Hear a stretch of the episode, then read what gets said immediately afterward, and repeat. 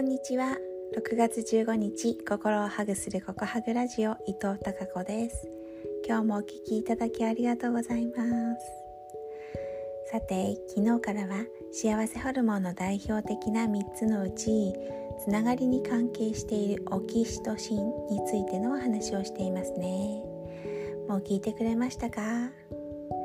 ありがとうございます。では今日はオキシトシンを増やす方法についてお話ししようかなと思います。まずはつながりを感じられることとしてスキンシップがありますね。赤ちゃんや子供を抱っこ抱っこしたり親子でハグしたりマッサージや肩もみ。そしてパートナーや恋人とのハグとかキスとか、ね、今はコロナでなかなか難しいのかもしれませんがそういった触れ合いとっても大切です。そして、えー、やっぱりオキシトシンの分泌にはスキンシップ最強ですよね。あとはね、うん、友達や仲間だ仲間など人と人のポジティブな交流やペットとの交流によってもオキシトシンは分泌されます。ペットと戯れるだけではなくもしペット飼っていなくても花などの植物を育てることによっても分泌されるんですって。さらに他人に対して親切や感謝をするといいです。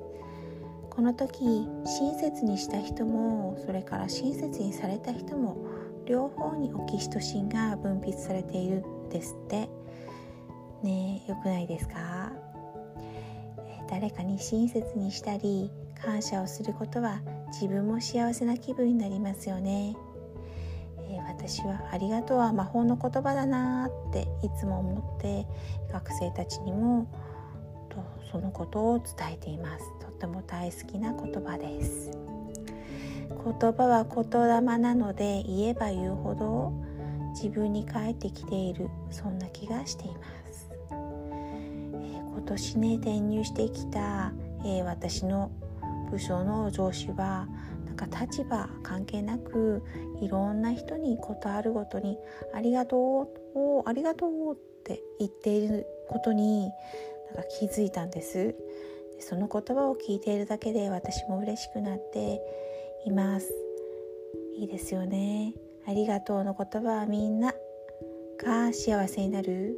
幸せが循環しているって思います。素敵だなと思います、えー、つまり、えー、つながりの幸せホルモンオキシトシンの大敵は逆に言うと何だと思います、うん、孤独なんです。幸せな人と不幸な人のたった一つの違いは良いつながりがあるかどうかなんですって。ね孤独は喫煙に匹敵するほどの健康に害があるそうです。はい、ということで、はい、今日もひまわりのようなたくさんの笑顔の花が咲きますように。